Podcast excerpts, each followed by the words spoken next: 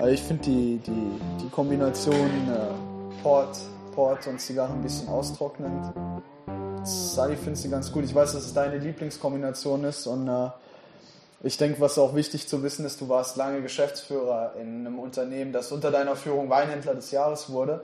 Und ich, immer wenn du bei uns in der Lounge bist, das ist also, das ist deine Kombination, Portwein und Zigarre. Ich weiß, wenn du reinkommst, ne, du hast einen guten Tag, hattest einen schlechten Tag, egal, Portwein und Zigarre. Äh, was ist, was ist das, was ist die Faszination Port für dich? Oder warum die Kombination?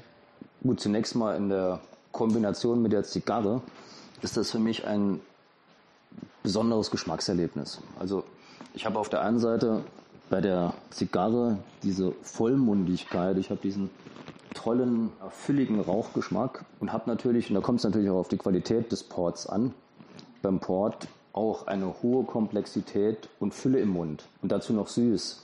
Und diese Kombi ist für mich einfach unschlagbar. Das ist sehr wichtig, die Qualität des Ports muss stimmen. Und jetzt bin ich ja froh, dass ich zu euch zum Rauchen komme. und ich weiß, dass ihr gute Qualitäten bei euch ausschenkt.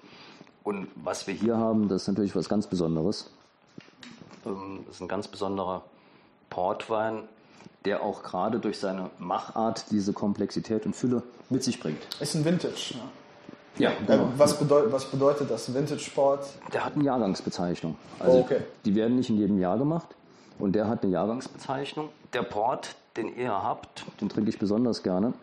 Der kommt aus der Region Cima Corgo und das ist nahe der Stadt Pinhao.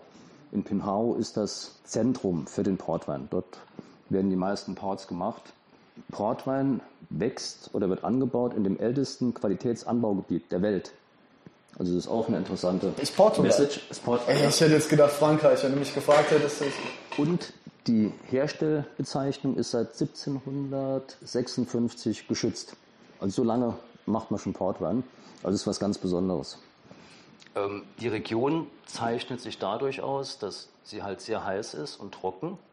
Und die Böden sind karg und die Hänge sind unglaublich steil. Also wenn man sich das mal angeschaut hat, es gibt ähm, Weinanbauer, die machen das in Terrassenform und andere machen es tatsächlich an Steilhängen, wie bei uns hier an der Saar wie die Rieslinger. der Riesling angebaut wird, genau.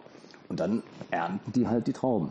Und das ist äh, besonders. Das ist eine Riesenarbeit, ne? Dann, wenn du dir mal hochkraxeln siehst.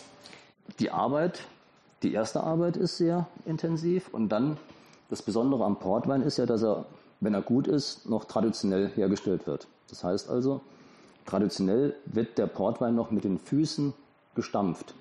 Ja, ja. Die, und der Portwein wird genauso hergestellt. Also das ist auch ein sehr qualitätsmäßig hohes, ähm, eine hohe Familie, die das Jetzt rieche ich die Füße. die das schon lange macht. Das war auch meine erste Reaktion, als ich das gehört hatte. Hier hast du reife Früchte drin. Feigen, du riechst Pflaume und hast hinten ein bisschen Nüsse, wenn du mal genau riechst. So was eingedicktes, wie so ein eingedickter Fruchtkompott oder irgendwie. Beeren. so. Ja, enorm. Also das Bouquet ist fantastisch. Ist also betörend, kann man schon sagen. Massiv. Aber zur Herstellung nochmal. Also die Trauben werden mit den Füßen gemeicht. Dann werden die, wird die Maiche zwei Tage ziehen gelassen, bis ungefähr die Hälfte des Zuckers abgebaut ist. Und dann wird reiner Weingeist nachgefüllt, 77 Prozent ungefähr. Und das wird aufgefüllt auf ein Niveau von 19 bis 20 Volumenprozent Alkohol. Dann kommt der Portwein in Fässer und wird dann gelagert. Dann über mehrere Jahre. Das Besondere hier an diesem Portwein ist, die lassen den zwei Jahre in französischen Eichenfässern lagern und dann kommt er in die Flasche. Und durch diese Flaschenreife hat der diese Komplexität und Fülle, den man, die man dann auch im Mund spürt. Und das ist was, was ganz Besonderes. Und dann kommt die Flasche zu uns hier in den Barbershop. Und dann kommt die hierher und wir dürfen es genießen. Mit einer fantastischen Zigarre. Das ist äh, jetzt, vor allem nach deiner Ausführung, schmeckt es mir noch besser. Das ist immer so.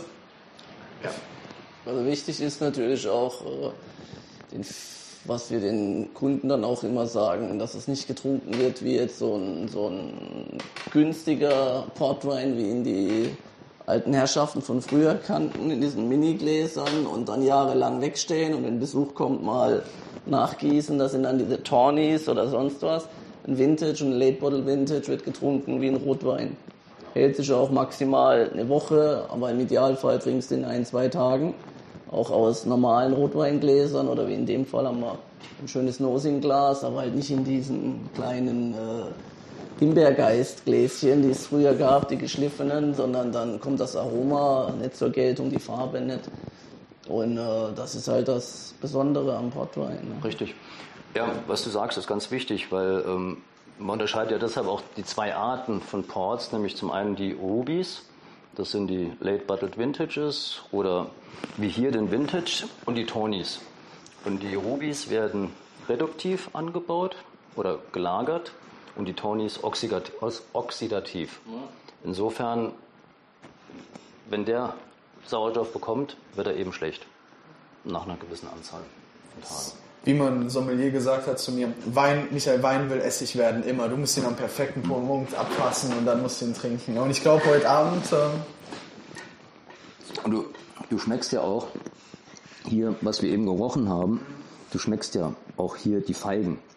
Du schmeckst die reifen Früchte, du schmeckst die Beeren. Und das Besondere hier für mich jetzt, das macht die und zeichnet die Komplexität aus. Nach hinten hast du ein bisschen Bitterschokolade, du hast Muskat, du hast Pfeffer. Das heißt also, der Abgang ist sehr lang und du schmeckst noch lange diese feinen Noten raus. Also es ist ein ganz toller Port, den ihr da habt. Also Was magst du lieber, die, die jüngeren oder die, die abgelagerten? Die abgelagerten. Also ich, ich brauche die Komplexität.